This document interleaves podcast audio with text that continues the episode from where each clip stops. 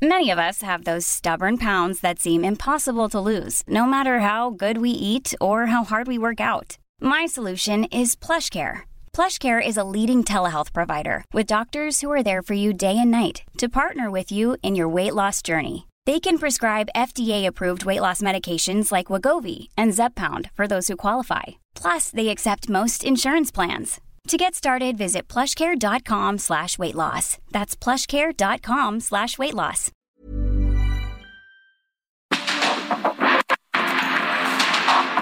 Porque el mundo actual no se entendería sin la economía, las finanzas y los negocios.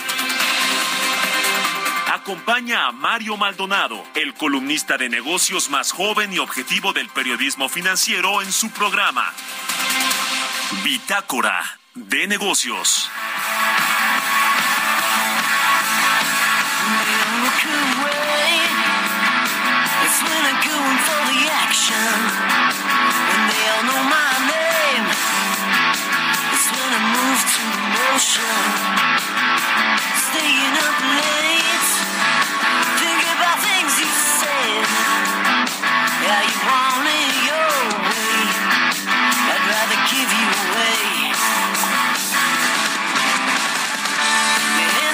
Ah!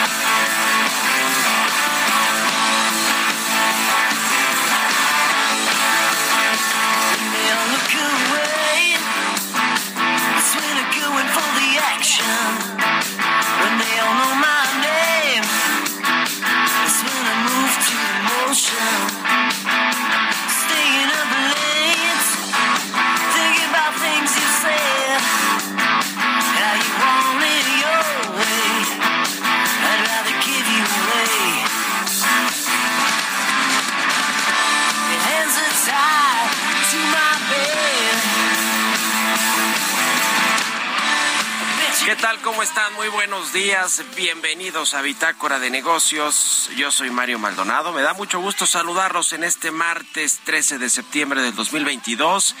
Estamos transmitiendo en vivo, como todos los días, en la cabina de El Heraldo Radio. Muchas gracias por conectarse y por sintonizar el 98.5 de FM en punto de las 6 de la mañana.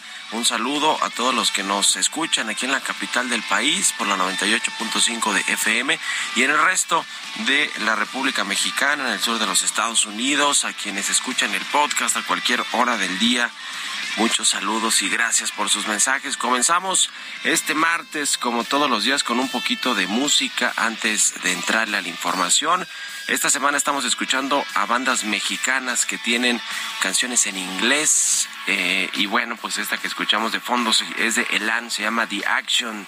Es una canción de la mexicana Elan, nacida en Tlaquepaque, Jalisco, y eh, pues es youtuber ahora, influencer y compositora y escribe y canta en inglés. Esta canción, The Action, es una de sus más conocidas y la estamos escuchando de fondo, lo vamos a escuchar este martes aquí en Bitácora de Negocios y le entramos, le entramos ahora sí a la información. Vamos a hablar con Roberto Aguilar.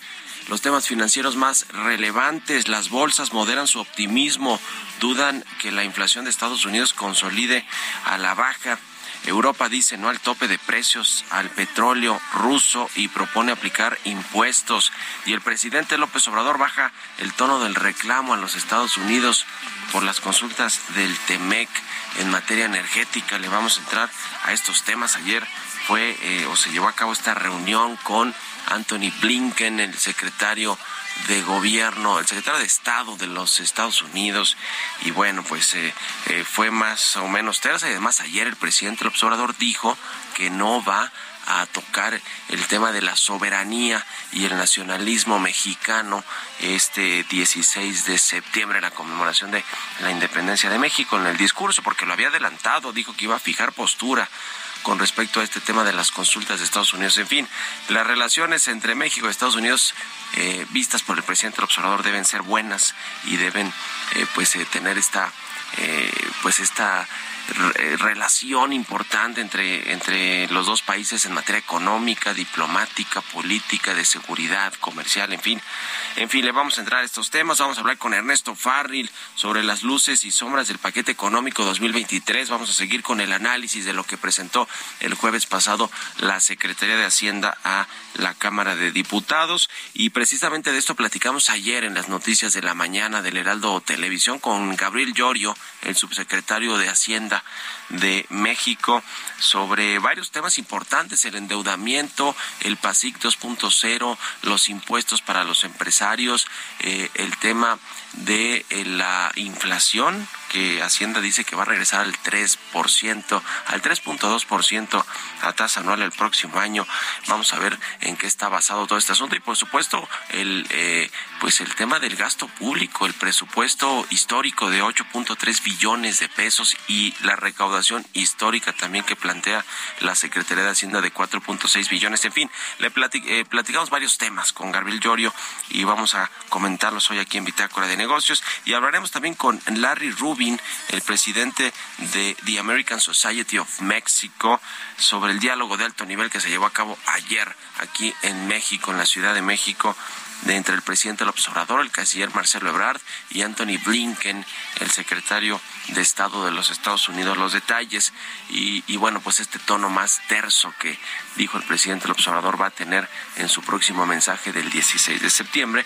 Pero lo que se habló en puntualmente el TEMEC, las relaciones comerciales, económicas, eh, la inversión, el nearshoring, que por cierto, ahora que hablamos de Hacienda, está basado el eh, presupuesto histórico muy optimista de la Secretaría de Hacienda en que va a llegar inversión extranjera por el nearshoring de México con Estados Unidos. En fin, le vamos a entrar a todos estos temas, así que quédense con nosotros hoy en Bitácora de Negocios en este martes 13 de septiembre. Vámonos con el resumen de las noticias más importantes para comenzar este día con Jesús Espinosa.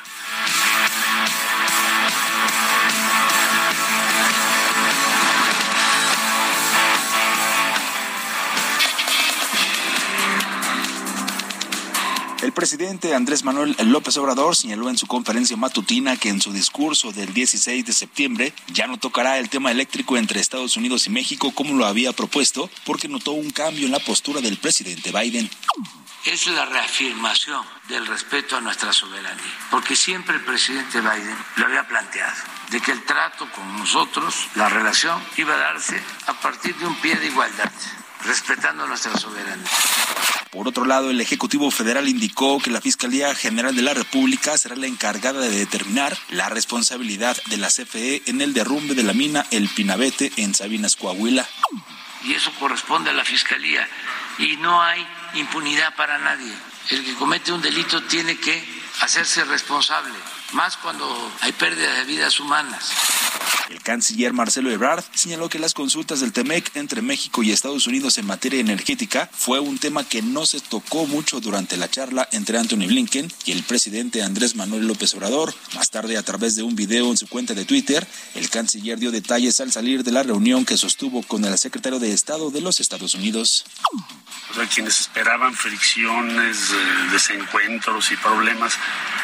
pues se van a quedar con las ganas porque eso no va a ocurrir. Vinieron a invitarnos, imagínense, a impulsar los semiconductores. Ellos ya autorizaron un programa de más o menos 50 mil millones de dólares. Nos invitan a participar. Pues esos son miles de empleos. Es una puerta enorme que se abre para México de desarrollo, de crecimiento económico. Lo mismo en electromovilidad, es decir, todo lo que tiene que ver con la industria automotriz son cientos de tareas. Ya un vehículo automotriz hoy en buena medida es una computadora, nada más que con ruedas. Y luego tienen eh, el ofrecimiento que participamos en telecomunicaciones para acelerar el crecimiento hacia 5G. Y en resumen, invitarnos a que México pueda participar en inversiones multimillonarias. Alejandra Macías, directora del Centro de Investigación Económica y Presupuestaria, indicó que para el siguiente ejercicio fiscal la Secretaría de Hacienda decidió no implementar una miscelánea fiscal para atraer la inversión extranjera directa, ante ello el no realizarla o generar cambios más profundos dirigidos a tener más ingresos tributarios es una mala noticia que se tiene desde el año pasado. Analistas estimaron que si los diputados dejan la proyección del precio del petróleo como se planteó en el paquete económico 2023 de 68.7 dólares por barril, podrían registrar ingresos excedentes petroleros de hasta 131 mil millones de pesos el próximo año.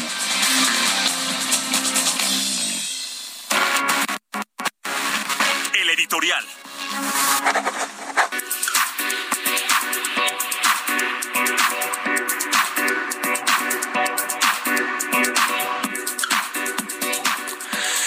Pues se van a quedar con las ganas de eh, quien quiera vernos pelear entre Estados Unidos y México, dice el canciller Marcelo Ebrard, ya lo escuchamos. Y bueno, pues va en línea con lo que el presidente López Obrador comentó ayer en su conferencia matutina sobre que pues le va a bajar el tono a los reclamos o ya no va a haber de plano reclamos por este tema del TEMEC después del recuento de el uy qué miedo de Chicoche que les lanzó el presidente López Obrador a los estadounidenses cuando iniciaron estas consultas en el marco del TEMEC por la política energética de México que decían o dicen los estadounidenses discrimina a sus empresas eh, y, bueno también este asunto de las alertas de viaje que emite precisamente en la Secretaría de, o, el, secretario de Estado de los Estados Unidos para sus, este, sus ciudadanos en torno a viajar a países que son inseguros, como el caso de México. Ayer hablamos aquí ampliamente, pues les dijo eh, el presidente del observador que eran pues unos metiches que casi casi que de mala fe echaban a andar estas alertas para que no viajaran estadounidenses a México. Y bueno pasando por el tema de eh, el asunto de estos foros de la, de las consultas, más bien del sector energético, pues también el presidente se les fue encima a los eh, estadounidenses, a los a los eh, eh, pues funcionarios de la Casa Blanca de Joe Biden y bueno, pues ahora con Anthony Blinken que dijo el presidente no tiene agenda específica o no tenía agenda específica para venir a México a platicar, pues sí, la agenda era eso, ¿no? Que le bajara varias rayitas al volumen en, en las críticas del presidente López Obrador y obviamente pues está de manifiesto el tema del TEMEC, el asunto de la inseguridad, eh, este asunto también de la atracción de inversión, que ojalá que se cumpla, ¿no? Este tema del nearshoring con eh, México y Estados Unidos y, la atracción de inversión extranjera y también pues eh, varios temas que tienen que ver con lo con lo comercial, mejorar el tema comercial bilateral entre México y Estados Unidos y, y bueno, pues ya ya veremos. Por lo pronto no se espera un mensaje eh, fuerte del presidente López Obrador para el 16 eh, de septiembre y dijo que incluso va a anunciar un tema de la paz mundial, algo así habló el presidente López Obrador, pero no un reclamo en contra de los Estados Unidos. Y mire, qué bueno. La verdad es que el presidente López Obrador no tiene que pelearse con Estados Unidos y tampoco someterse, pero no pelearse casi casi que sin causa como, como de pronto hemos escuchado estas, estas, eh, pues eh, estos comentarios y planteamientos del presidente del observador. ¿Ustedes qué opinan? Escríbanme en Twitter, arroba Mario Mal y en la cuenta arroba Heraldo de México. Radar Económico. Y como todos los martes, ya está con nosotros Ernesto O'Farrill. ¿Cómo estás, mi querido Ernesto? Buenos días. ¿Qué tal? Muy buenos días a todos. ¿Cómo viste el paquete económico 2023 que presentó la semana pasada Hacienda, las luces y sombras? ¿Qué nos cuentas? Bueno, pues eh, la base del presupuesto es una estimación que tiene la Secretaría de Hacienda sobre cuánto puede crecer la economía de Estados Unidos el año entrante y habla de un 1.8%. Mientras que en el mundo existen otros pronósticos pues de que pudiera crecer menos, incluso hasta negativo, por una posible recesión. Pero no, no hay un consenso en el mundo sobre si realmente va a haber recesión o no. Entonces, con este pronóstico de crecimiento económico de Estados Unidos, plantea un crecimiento de entre el 1.2 al 3%. Ese rango está, bueno, pues un poco arriba, ¿no? De dónde está el consenso de los analistas, que ahorita anda por ahí de 1.6% de crecimiento. Nuestra estimación en Bolsa América, por ejemplo, es que si vamos a tener en México una tasa negativa de crecimiento, porque sí vemos una recesión en Estados Unidos y, vemos un efecto ampliado. Pero bueno, en base a ese pronóstico, lo que está planteando el presupuesto es sin incremento de impuestos, sin nuevos impuestos, de todo en contra, por ejemplo, el incremento de tasas de interés les da un incremento en el gasto de intereses de la deuda de casi 30% arriba de inflación. Eh, y bueno, pues considerando que si van a seguir haciendo un esfuerzo de fiscalización y van a poder seguir logrando una buena recaudación, pues están planteando un presupuesto en donde eh, pues el gasto está subiendo a 8 billones de pesos, el presupuesto de gasto más alto de la historia. Y dentro del mismo, pues hay también cosas que, que se pueden comentar. Por ejemplo, hay un incremento en el gasto de inversión pues, de casi 4% en términos reales. Eh, eh, destacan desde luego los proyectos icónicos del presidente, lo cual me parece que es una lástima que sean proyectos que todo el mundo cuestiona en cuanto a su, viabilidad económica, pero está dándose un incremento en el gasto de inversión del, gobierno. Hay incrementos menores de alrededor de 4% en términos reales en salud o en educación. Hay un incremento de 14% en las participaciones federales y todo esto a su vez con un presupuesto eh, del, del precio del petróleo muy bajo, 68 dólares. Esos 68 dólares salen del artículo 31 de la Ley Federal de Presupuesto y Responsabilidad Hacendaria que pues da una serie de reglas para calcular el precio cada año. Y bueno, pues el año pasado y este año coincide que ese cálculo se queda muy abajo de donde está el mercado. 68 dólares contra 82 dólares que estaba el viernes pasado, ¿no? Entonces ahí se abre una oportunidad para que los diputados pues incrementen el precio, ahí sí no hay reglas, las reglas las tiene la Secretaría de Hacienda para fijar el precio, sí. pero luego los diputados se lo pueden mover y seguramente lo moverán para arriba, me imagino que pueden llegar a 70, 75 dólares y de ahí aparecer más recursos para destinarlos a educación o a salud o a seguridad, que es donde está pues eh, más eh, problemática la circunstancia. ¿Algún otro tema o renglón que crees que vaya a cambiar los diputados o los senadores del paquete, eh, además del precio del petróleo, Ernesto? Eh, desde luego que sí se puede hacer más cambios. Eh, eh, sí, sí creo que, por ejemplo, eh, eh, sí va a haber más necesidad de, de incrementar el gasto, sobre todo en la parte de salud, ¿no? Es donde, donde hay más problemas en la sociedad, la falta de medicinas, de vacunas para los niños. Eh, yo creo que por ahí.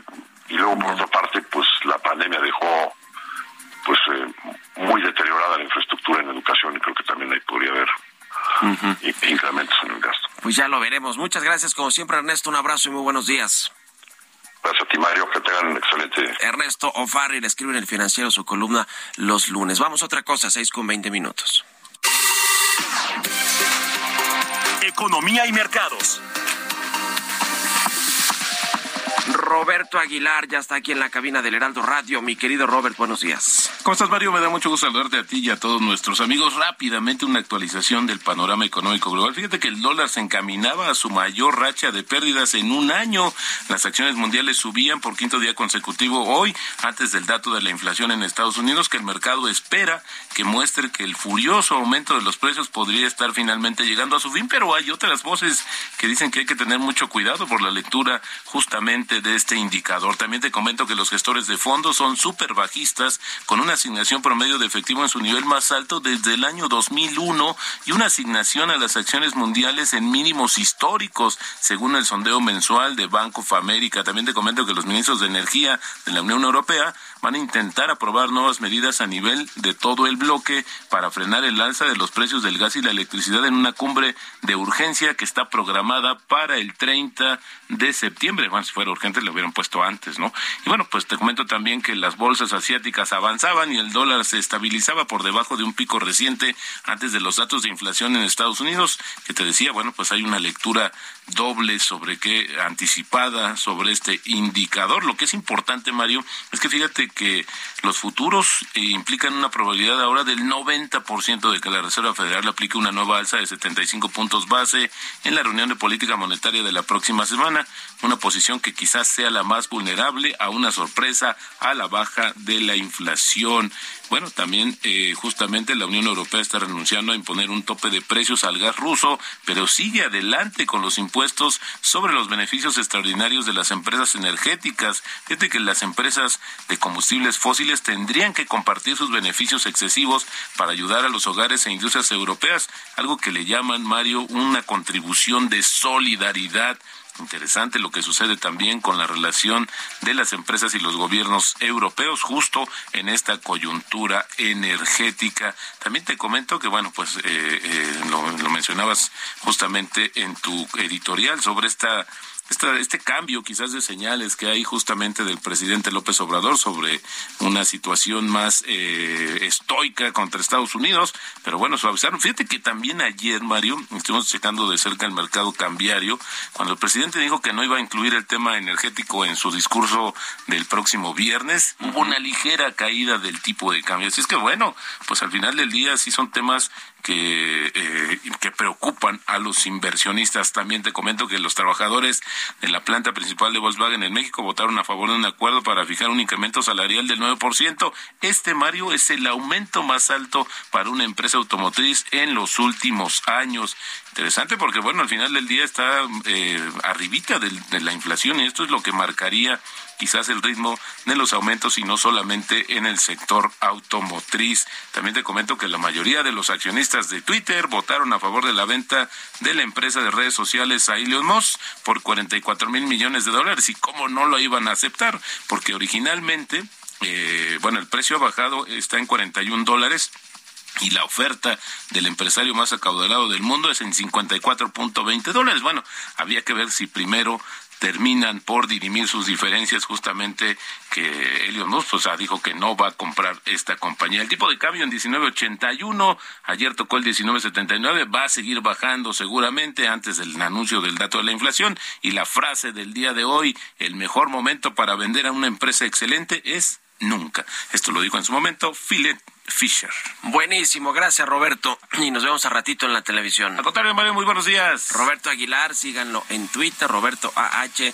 Vámonos a una pausa. Volvemos aquí a Bitácora de Negocios.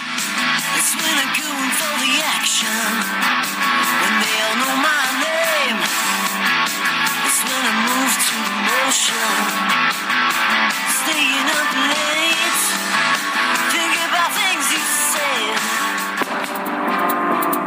momento continuamos con la información más relevante del mundo financiero en Bitácora de Negocios con Mario Maldonado. Regresamos.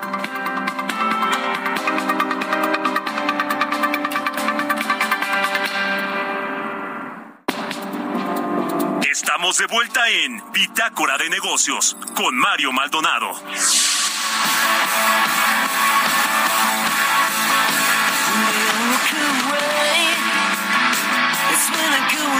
Going for the action. When they all know my name, it's when I move to motion. estamos de regreso aquí en Bitácora de Negocios. Son las 6 de la mañana con 30 minutos, tiempo del centro de México. Y regresamos escuchando un poquito de música antes de entrarle a la información en esta segunda mitad del programa. Estamos escuchando esta semana canciones de bandas o artistas mexicanos que cantan en inglés. Y es el caso de esta eh, cantante Elan. Esta canción se llama The Action y ella es una cantante, influencer, youtuber que canta en inglés y la There's never been a faster or easier way to start your weight loss journey than with PlushCare. PlushCare accepts most insurance plans and gives you online access to board-certified physicians who can prescribe FDA-approved weight loss medications like Wigovi and Zepbound for those who qualify. Take charge of your health and speak with a board-certified physician about a weight loss plan that's right for you. Get started today at plushcare.com slash weight loss. That's plushcare.com slash weight loss. plushcare.com slash weight loss. estamos escuchando. Vámonos con esto al segundo resumen de noticias con Jesús Espinosa.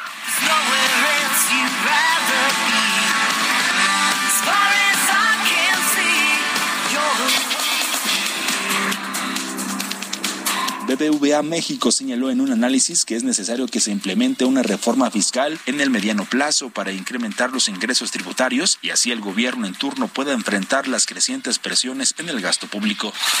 En agosto, las ventas de la Asociación Nacional de Tiendas de Autoservicio y Departamentales reportaron un crecimiento del 11.5% a tiendas comparables a aquellas con más de un año en operación, mientras que la venta a tiendas totales del octavo mes del año tuvieron un ascenso del 14.1%. Durante su quinto informe de gobierno, Alfredo del Mazo, gobernador del Estado de México, dijo que el Edomex está en el top 5 de las entidades que más empleos crearon en el periodo pospandemia y se han puesto en marcha más de 10.000 proyectos productivos.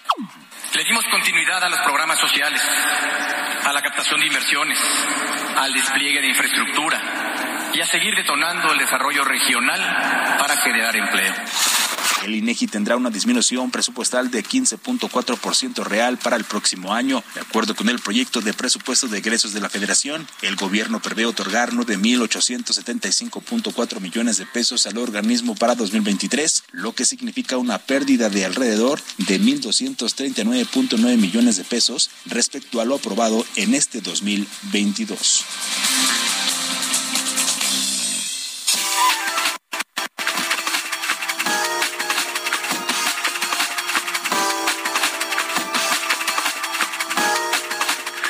Bueno, ya le decía que ayer platicamos con el subsecretario de Hacienda, Gabriel Llorio, en la televisión, en las noticias de la mañana, y pues varios temas importantes que tienen que ver con el endeudamiento de México, el paquete económico 2023, pero también el PASIC, si va a haber o no PASIC 2.0, el asunto de las empresas que ya mandó a llamar el presidente del observador para revisar el tema de las ganancias y de los precios de los productos por la inflación que dice Hacienda va a regresar al 3.2%.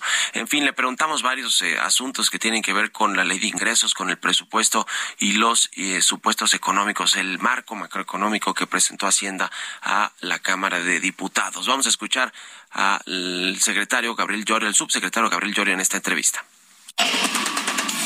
Bitácora de negocios con Mario Maldonado.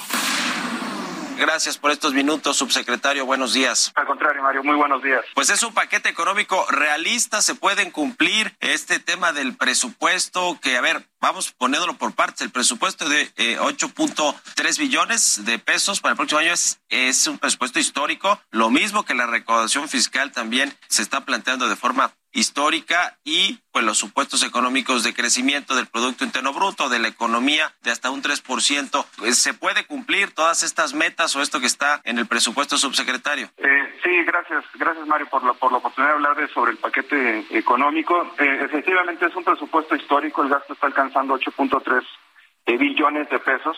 Eh, las características principales del paquete es que la base nominal con la cual fue formulado está anclada, eh, probablemente pueda tener varias, está, está, diseñada para que las variaciones sean mínimas, la deuda va a estar anclada también a 44.4. algo muy importante también es que la inversión física se está incrementando, este año habíamos formulado 3.1% del PIB, para el siguiente año el programa económico lleva 3.6% del PIB como inversión física bruta.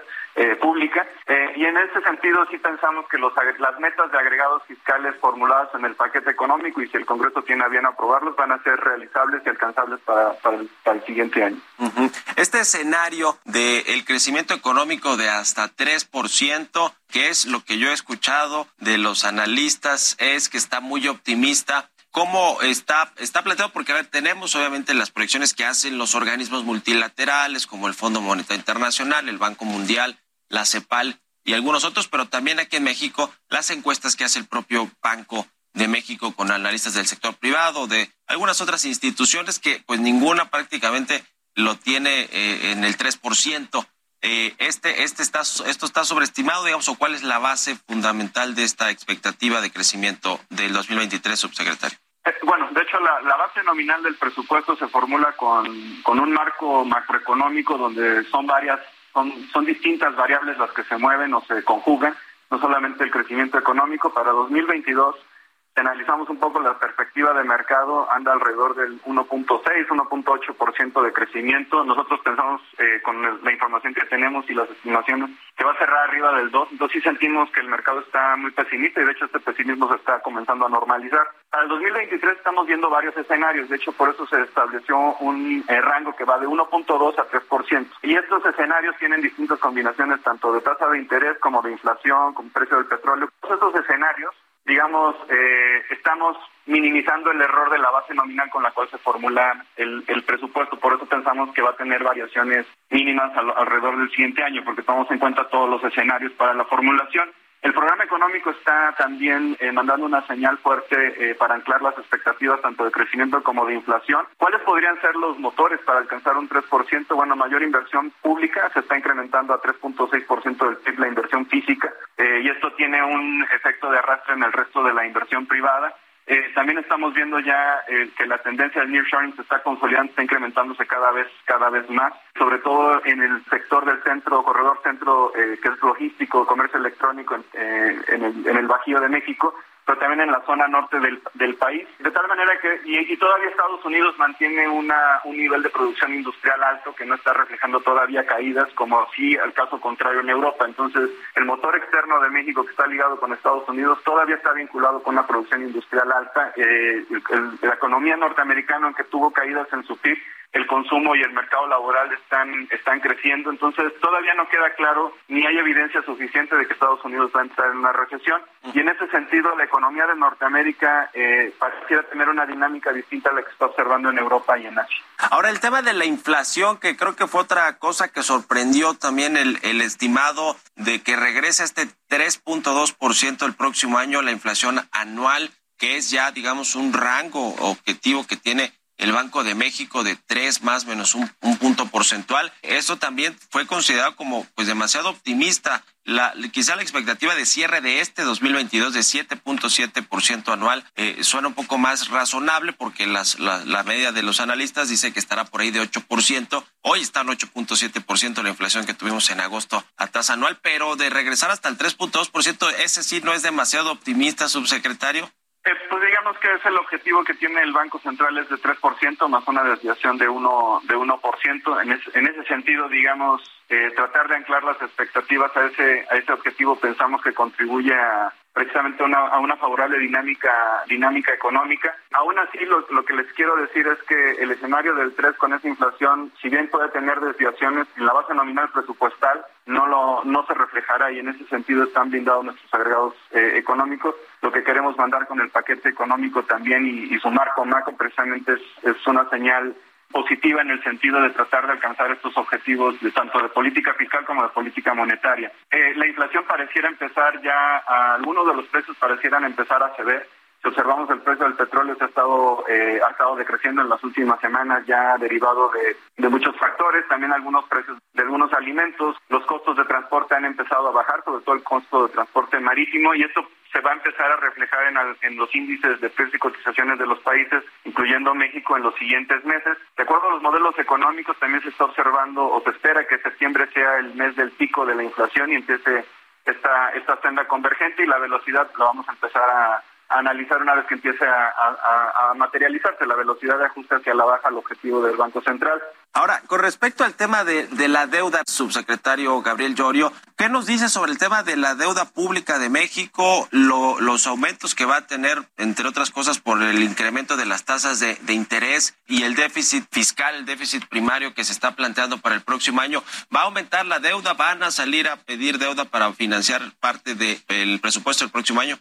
No, la, deuda de México eh, se compara muy favorablemente con el resto de los pares, inclusive con, con los países en la región. Es uno de los países que ha sido reconocido por tener un menor nivel de endeudamiento como porcentaje del Producto Interno Bruto. El paquete y, y la base nominal con la cual se formula está en línea con un nivel de endeudamiento del 49% del Producto Interno Bruto. Eh, y la política financiera establecida por la Administración fue que la deuda se mantuviera estable. ¿Por qué es importante que se mantenga estable? Porque en los seis años anteriores sí hubo una, hubo una tendencia acelerada a incrementar, a incrementar la deuda. Eh, si nosotros comparamos, de hecho, en términos nominales, la deuda del, la, la dinámica de deuda de esta administración con administraciones anteriores, esta es una de las administraciones con menor nivel de deuda real y también con menores incrementos en términos de deuda como porcentaje del PIB. El mayor incremento se generó por el impacto de COVID en el 2020.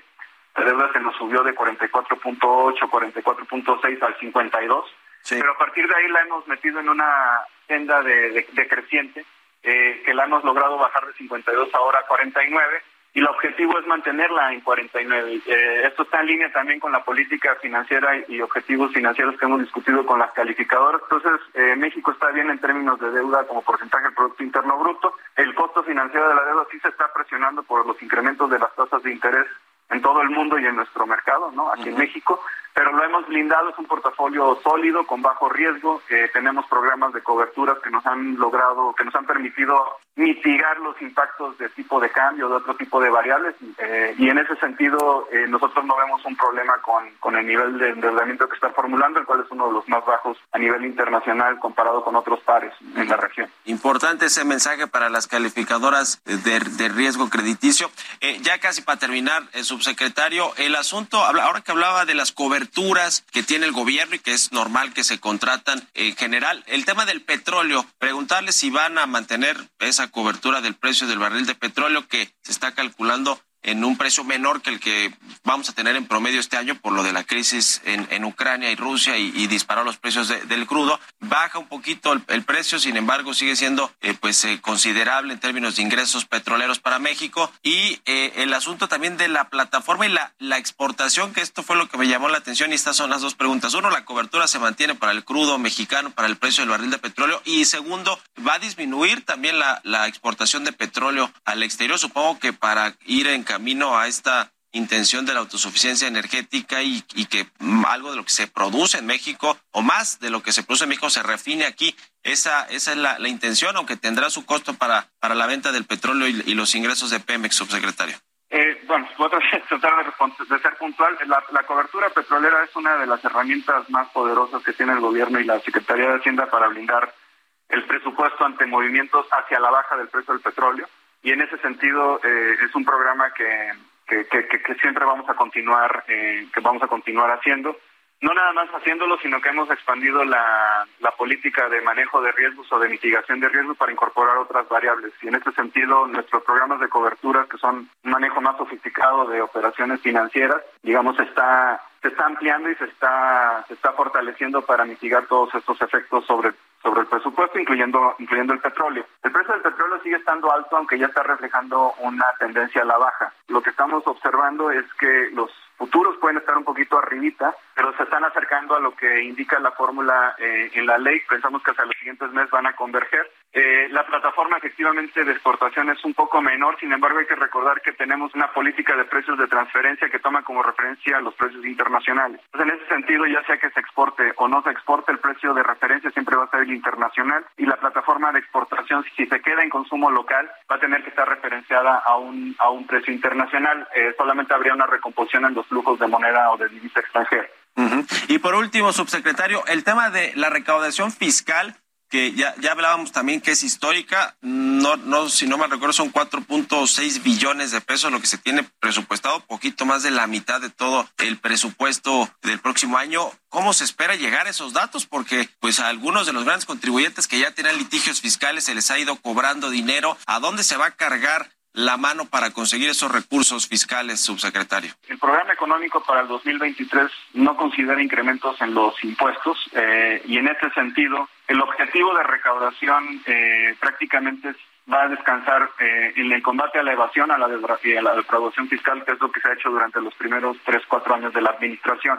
esto es importante porque con estas acciones se logró evitar la erosión de la base fiscal Quiere decir que la base fiscal que teníamos eh, se estaba haciendo chiquita continuamente a través de planeaciones fiscales agresivas o de evasión, eh, pero el efecto que se ha generado por este, por las medidas que se han tomado es de aproximadamente 1.7 puntos porcentuales del Producto Interno Bruto. La base fiscal para el 2023 no se ha erosionado, se mantiene en el tamaño que, hemos logrado, eh, que hemos logrado incrementar y sin embargo, México, aún así México sigue siendo un país que, refleja niveles de impositivos un poco más altos que otros países, pero baja recaudación. Pues todavía hay margen en la evasión y en la defraudación eh, sin necesidad de, cargarle la mano a los contribuyentes que son cumplidos y además es dentro del marco de la ley que, se establece en, el país. Bueno, pues muy interesante siempre platicar con usted y le agradezco, subsecretario Gabriel Llorio, por estos minutos. No, al contrario, Mario, un saludo a, a ti, a tu equipo y a todo tu auditorio. Muchas gracias.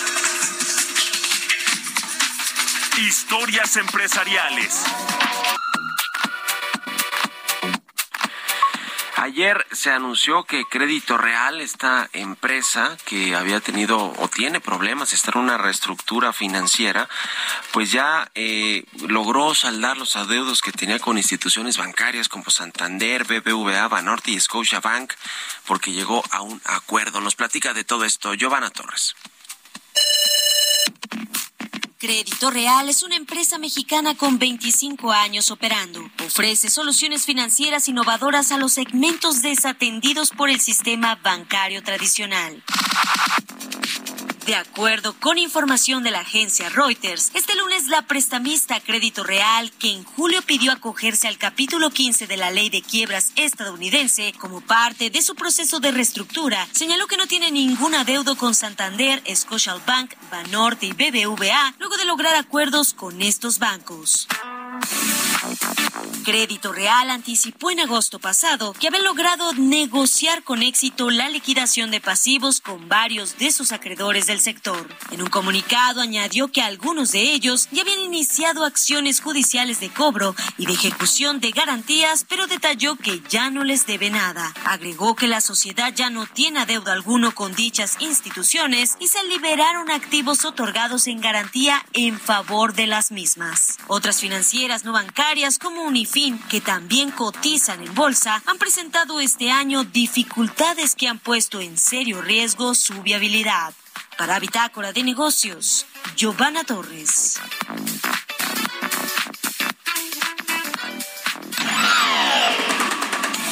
Mario Maldonado en Bitácora de Negocios.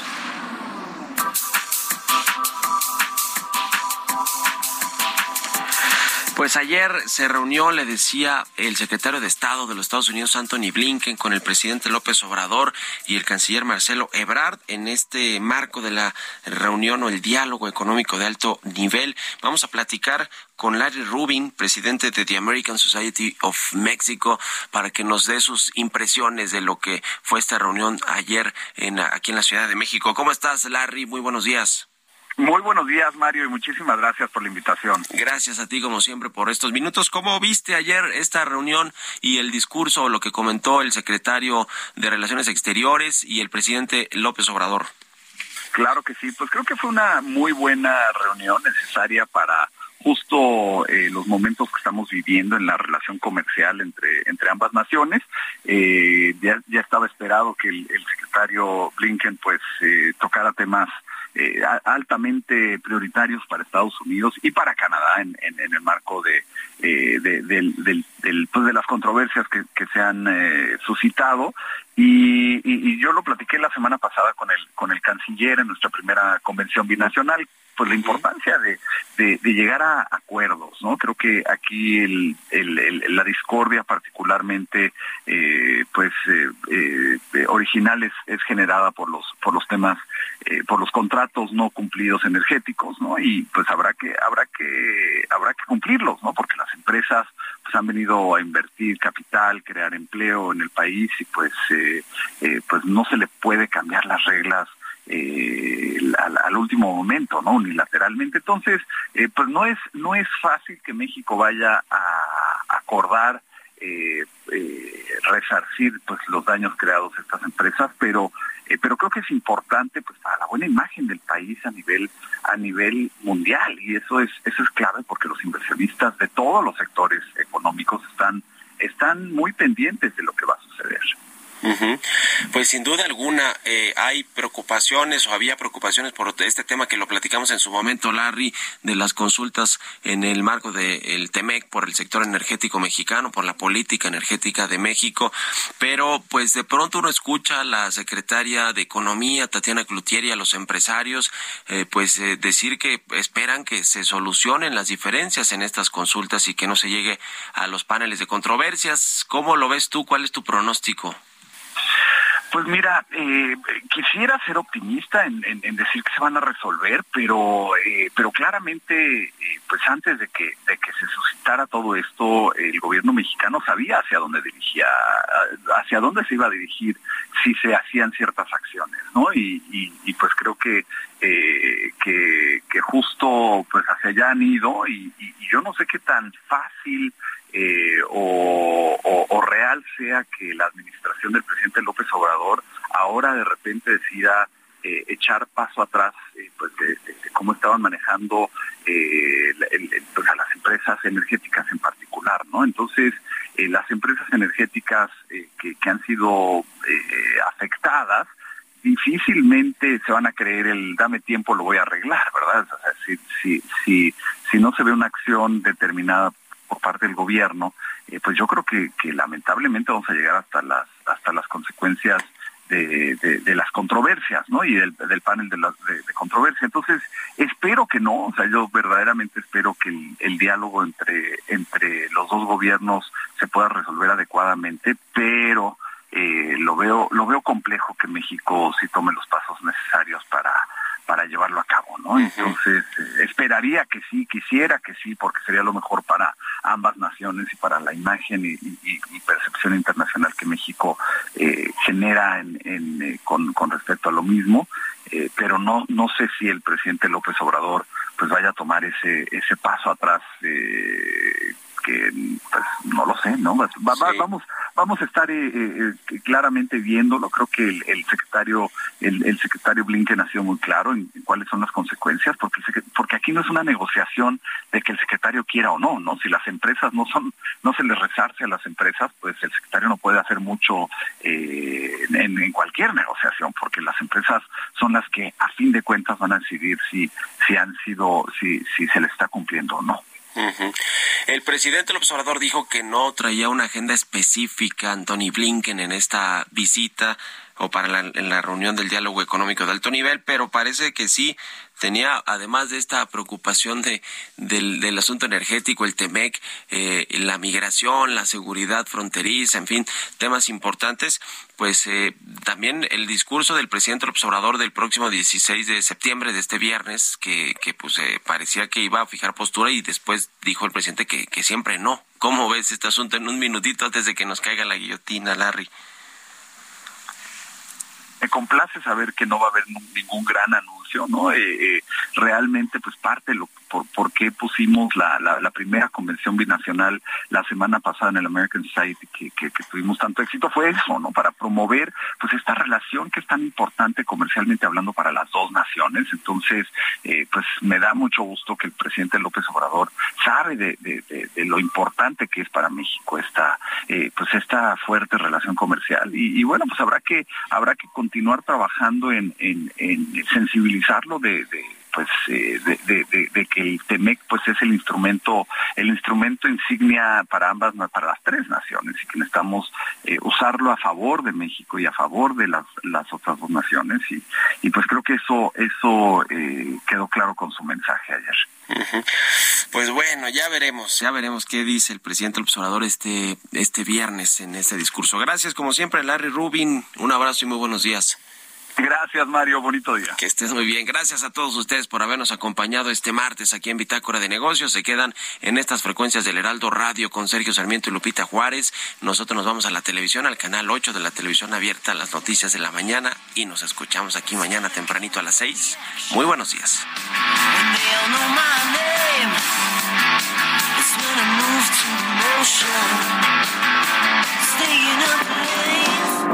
Esto fue Bitácora de Negocios con Mario Maldonado.